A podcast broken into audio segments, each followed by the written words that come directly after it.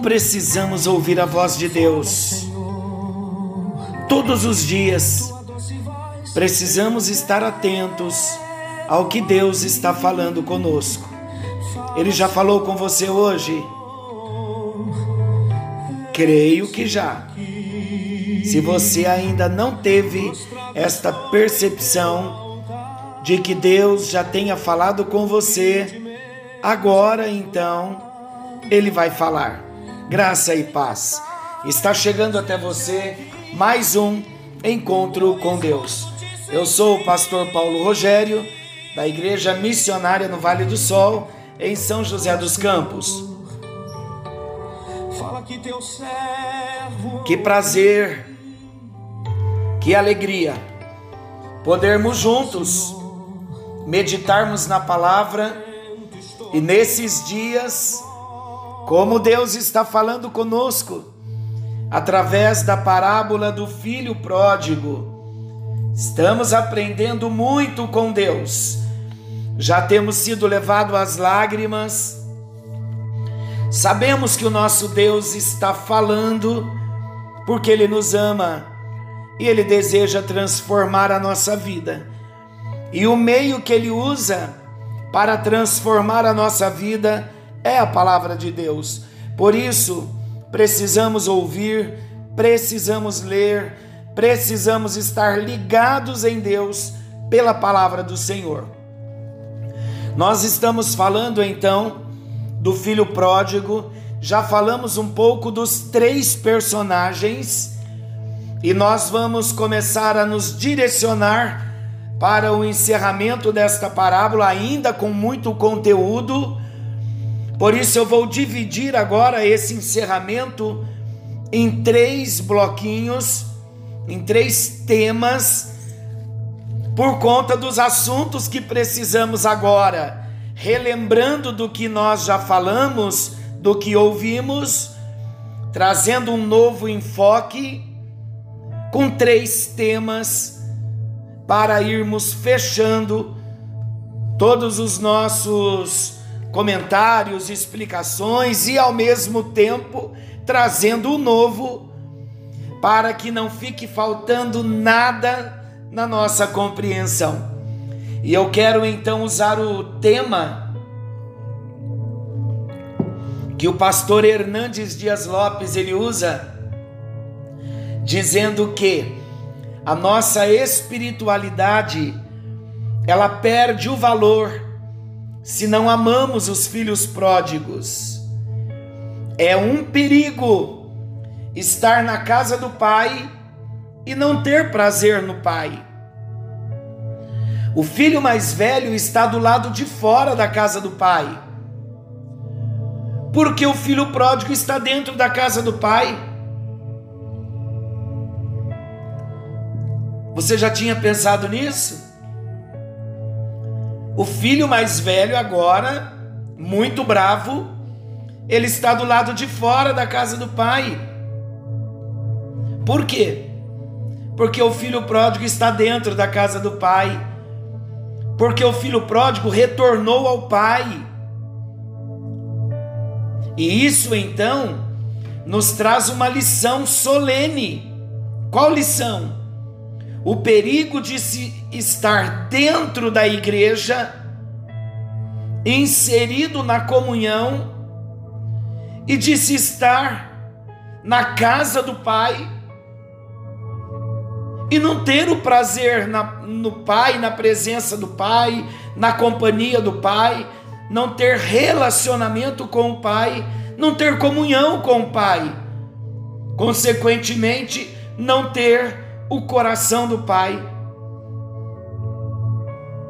de estar dentro da igreja, mas com um senso forte de justiça própria. Podemos entender assim então estão dentro da igreja, mas perdidos, pensando que merecem de Deus a salvação pelas suas próprias virtudes. E isso não é correto. Algumas verdades que merecem a nossa atenção, nós vamos agora refletir também sobre a nossa própria vida enquanto cristãos, a nossa vida com Deus, a nossa vida com a igreja. Como cristãos, nós precisamos meditar em algumas verdades e refletir. Vamos juntos? O irmão mais velho é aquele que vive dentro da igreja, dentro da casa do pai mas ele desobedece aos principais mandamentos de Deus. Sabe qual é o mandamento? Os dois principais: amar a Deus sobre todas as coisas e amar o próximo. Nessa parábola, o pai está representando a pessoa de Deus, como nós já falamos. E o irmão mais velho, ele está irado com o pai. E o próximo é representado pelo seu irmão mais novo que voltou. Então ele está irado com Deus, com o Pai, e está irado com o irmão mais novo que voltou. Ele não ama o irmão que voltou. Queridos, a nossa espiritualidade não tem valor para Deus se não conseguimos amar aqueles que reciclados pela graça retornam à casa do Pai, mesmo tendo vivido uma vida de transgressão tão grave aos nossos olhos e aos olhos de Deus. Estou inserindo também neste pensamento para nós refletirmos como está o nosso coração com relação àqueles irmãos que compartilhavam a mesma fé conosco e por uma razão ele perdeu a direção, afastou-se da casa do pai. E como é comum, infelizmente é muito comum, nós vermos líderes obreiros, pessoas tão usadas por Deus, que perderam a direção e entraram por caminhos paralelos, nos deixaram, deixaram a casa do Pai, deixaram o arado, foram para outras igrejas. Estou falando agora, queridos, com muito respeito, com muita humildade com a membresia da igreja, com a liderança da igreja e com os pastores da igreja. Como é difícil recebermos de volta aqueles que um dia saíram e reconheceram que perderam a direção e arrependidos desejam voltar como é difícil inseri-los no corpo novamente. Por que é difícil? Não deveria ser difícil, queridos.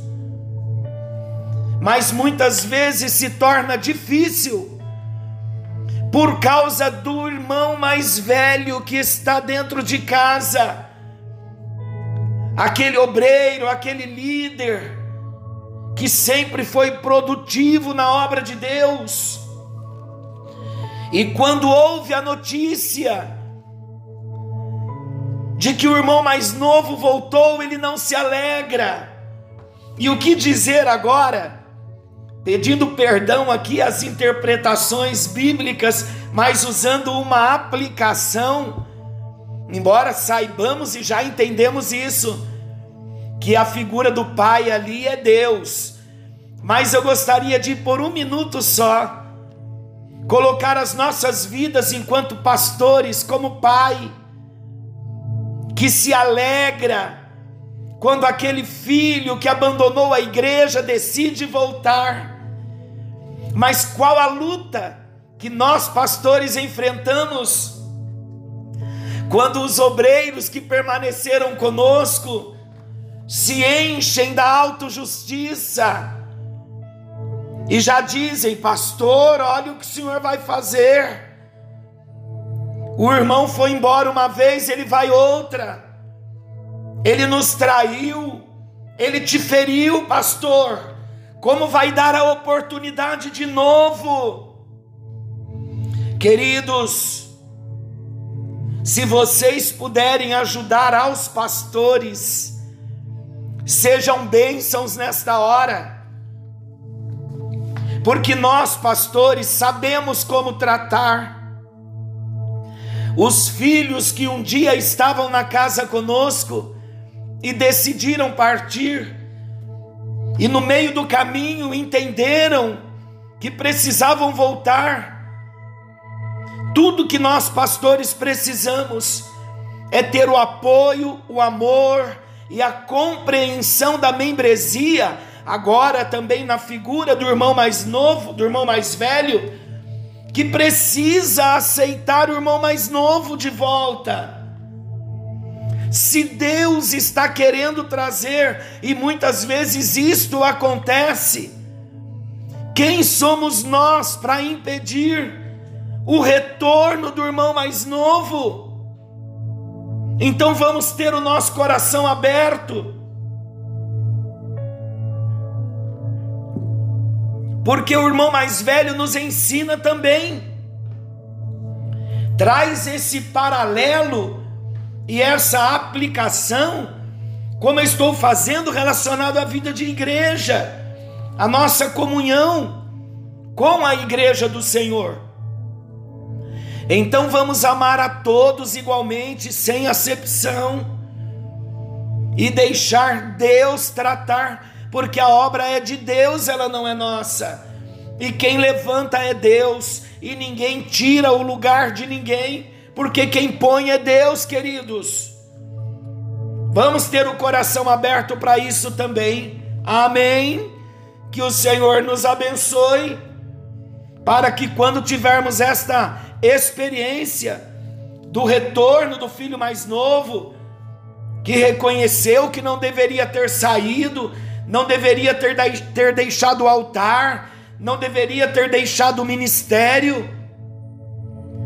Mas se um dia Deus o traz de volta, precisamos amar o irmão mais novo que Deus está trazendo de volta. Então não podemos nos esquecer que a nossa espiritualidade ela perde todo o valor se nós não amarmos os filhos pródigos, o irmão mais novo. Então precisamos ter o nosso coração aberto para amar. O segundo bloco, com o segundo tema que eu quero res, restaurar aqui, ressaltar, restaurar porque é algo maravilhoso e fala de restauração. Nós vimos na parábola que o pai é a figura de Deus. E o foco, o tema, a mensagem central é o extraordinário amor do Pai. Então eu quero ressaltar aqui, teologicamente, o amor restaurador do pai e a volta do pródigo ao lar.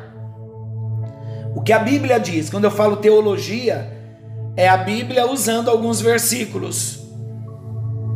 Deus ama os pecadores, mesmo aqueles que são enjeitados pela sociedade ou até mesmo rejeitados pela religião.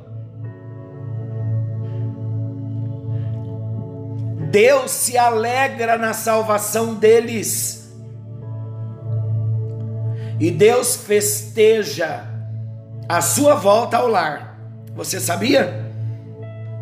A despeito do pródigo não valorizar o conforto do lar, e nem a companhia do pai, nem a companhia do irmão. A despeito do pródigo pedir a sua herança antecipada, e assim ele considerar o seu pai morto, a despeito do pródigo romper os laços com a sua família de forma tão radical e sair para uma terra distante para viver na dissolução, esbanjando seus bens com os prazeres do pecado, a despeito do pródigo com profunda ingratidão, ingratidão, ter calcado debaixo dos seus pés o amor do Pai e todos os valores morais aprendidos com seu Pai, a despeito do pródigo ter esbanjado toda a herança, com uma vida desregrada e colher os frutos amargos da sua maldita semeadura. A despeito do pródigo voltar para casa maltrapilho e sujo, arruinado e falido, o pai, o amoroso pai, corre ao seu encontro, o abraça, o beija, o restaura e celebra a sua volta. Esse grande amor, esse amor restaurador, esse extraordinário amor do Pai, ele tem algumas características que eu quero destacar aqui. Em primeiro lugar, é o amor que procura e espera a volta do pródigo. Falamos nos primeiros encontros. Não é o homem perdido que busca a reconciliação com Deus.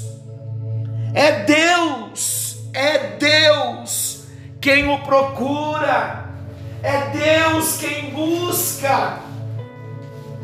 É Deus quem busca o seu coração. É Deus quem busca e o recebe de volta. Deus, a palavra diz que estava em Cristo, reconciliando consigo o mundo.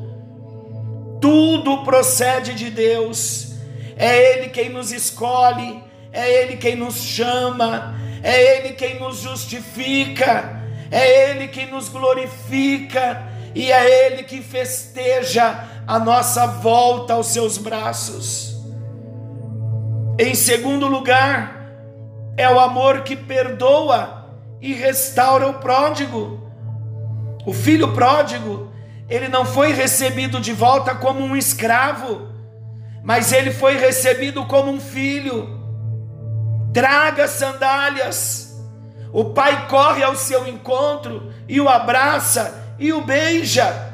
O pai manda lhe colocar vestes novas, sandálias nos pés e anel no dedo. Sabe o que isso representa? Que o perdão é real e a restauração é completa. Para sermos reconciliados com Deus, três atitudes divinas foram tomadas. A primeira atitude divina, Deus não imputou a nós as nossas transgressões. Segundo aos Coríntios, capítulo 5, segunda aos Coríntios, capítulo 5, versículo 19, Olha o que diz: a saber que Deus estava em Cristo, reconciliando consigo o mundo, não imputando aos homens as suas transgressões, e nos confiou a palavra da reconciliação. Então, esta foi a primeira atitude divina. Deus não imputou a nós as nossas transgressões.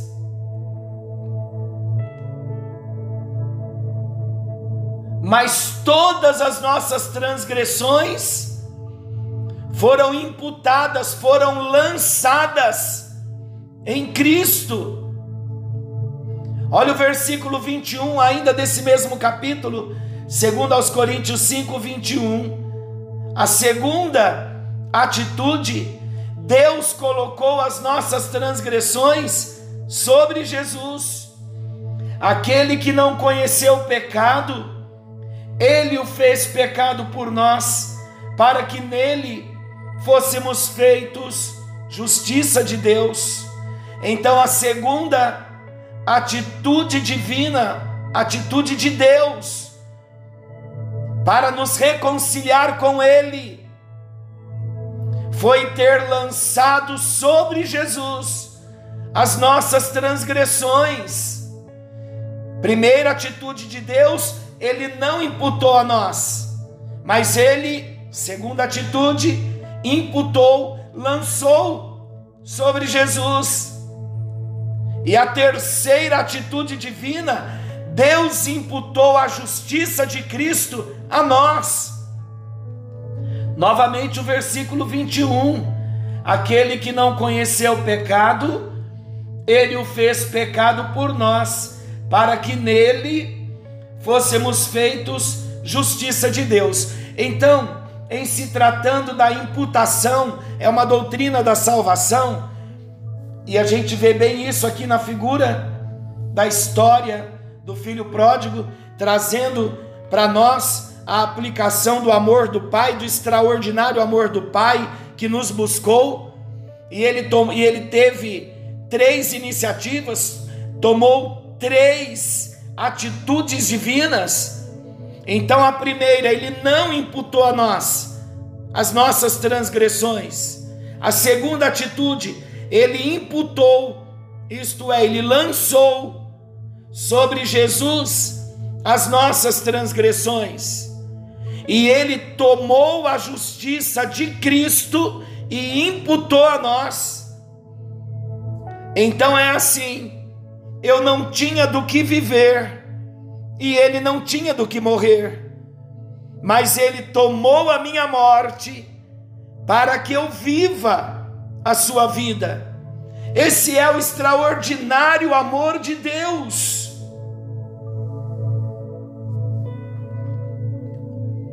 O amor que se revela de forma maravilhosa.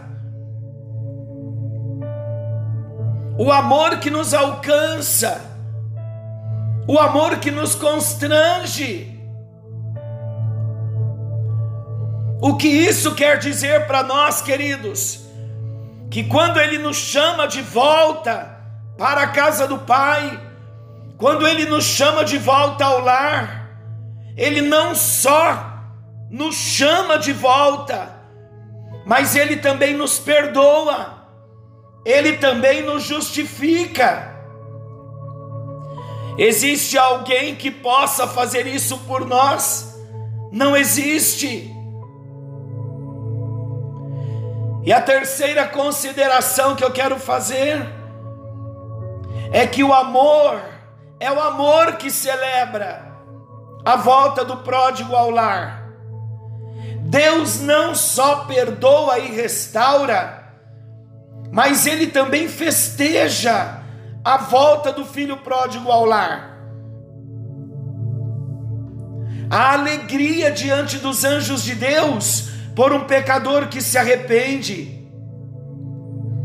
Por isso que na passagem da parábola nós vemos que houve festa, houve música, houve alegria na casa do pai, porque o filho que estava perdido foi encontrado, o filho que estava morto reviveu. Deus se alegra quando os pródigos voltam para casa. Deus celebra com entusiasmo quando os pecadores se arrependem. Os anjos de Deus comemoram a chegada dos pródigos ao lar paterno. Aleluia por isso. Deus é misericordioso e ele tem prazer na misericórdia. Deus se deleita na salvação dos perdidos. Que amor bendito é esse? Que graça infinita é essa? Que salvação gloriosa é esta, oferecida por esse Pai tão amoroso, que quebrou todas as barreiras do preconceito e sai correndo em busca do filho para abraçá-lo, beijá-lo, rever o seu filho e estar de volta no relacionamento com o seu filho, mesmo seu filho tendo sido ingrato, mesmo o filho tendo gasto toda a parte da sua herança. Mas quando o filho decidiu voltar, ele não continuou maltrapilho, porque ele recebeu vestes novas. Ele não foi recebido como escravo, porque ele também recebeu uma sandália para calçar os seus pés. E ele não ficou como um estranho, porque ele recebeu um anel, autoridade de filho, para estar em casa com os direitos legais de filho. Foi isso que Jesus fez quando morreu na cruz por mim e por você. Ele morreu na cruz do Calvário para tirar as minhas vestes de luto, de morte, para me dar vestes de louvor. Ele morreu na cruz para me dar sandálias, para que eu não permanecesse escravo do pecado, filho da ira. Ele morreu na cruz para me dar um anel, o anel não só da autoridade de filho de Deus, mas o anel da aliança, dizendo que estamos em aliança por causa da morte, por causa do sacrifício de Jesus. Que extraordinário amor é esse? Que Pai é esse? Que prova o seu amor para conosco? quando nós ainda éramos inimigos dele. Não tem amor como esse. Não existe Deus como o nosso Deus. Não existe ninguém como o Senhor. Ó oh Deus maravilhoso, depois de termos ouvido a tua palavra, que amor é esse, meu Deus, que nos impressiona que amor é esse, ó Deus, que nos constrange? Nós nos colocamos diante de Ti, Senhor, totalmente constrangidos, porque conhecemos o nosso coração, conhecemos os nossos caminhos, mas nós queremos, Senhor, estar na casa do Pai, livres com anel no dedo, comprometido como filho. Queremos as vestes novas, porque não queremos viver como ímpio, não queremos viver como alguém que não te conhece, que não te ama, que não teme a tua palavra, que não reverencia a sua santidade. Não, ó Deus. Nós queremos ser filhos filhos que vivem o compromisso da aliança, porque foram vestidos, porque foram cobertos, já não estamos mais nus, mas estamos cobertos com a vestimenta do Senhor, aquela nudez que nós herdamos de Adão. Quando pecou, se escondeu, estava com medo, porque viu que estava nu, Ali aquela nudez, ó Deus, era a nudez da ausência da tua glória, da tua cobertura, da tua vestimenta. Mas Jesus nos vestiu de novo na cruz do Calvário. Jesus nos vestiu com vestes de justiça, com vestes de louvor, com vestes de santidade e calçou os nossos pés para não sermos escravos nem de nós mesmos e nem do pecado, nem do mundo, nem da carne e nem do diabo. Ajuda-nos a Deus, no precioso nome de Jesus, pois tudo que nós queremos é reconhecer esse amor, ser grato por esse amor e dar a nossa vida em prol desse amor, esse amor que nos conquistou, esse amor que tem transformado nosso coração, esse amor que tem convertido o nosso coração a Ti. Em nome de Jesus nós oramos agradecidos, sabendo que o Senhor está alcançando a todo aquele que tem ouvido, que tem participado, o toque da tua mão agora, Senhor. Que milagres aconteçam na vida dos meus queridos, porque são teus queridos. Eu não os vejo, eu os sinto, mas o Senhor os vê e o Senhor pode tocá-los nesta hora onde cada um estiver agora, põe as tuas mãos, derrama o teu amor e revela-te, como o Senhor tem se revelado nesse encontro com Deus. Em nome de Jesus nós oramos com muita gratidão no nosso coração. Em nome de Jesus. Amém. E graças a Deus. Forte abraço, queridos. Querendo Deus, amanhã estaremos de volta nesse mesmo horário com mais um encontro com Deus. Forte abraço e até lá.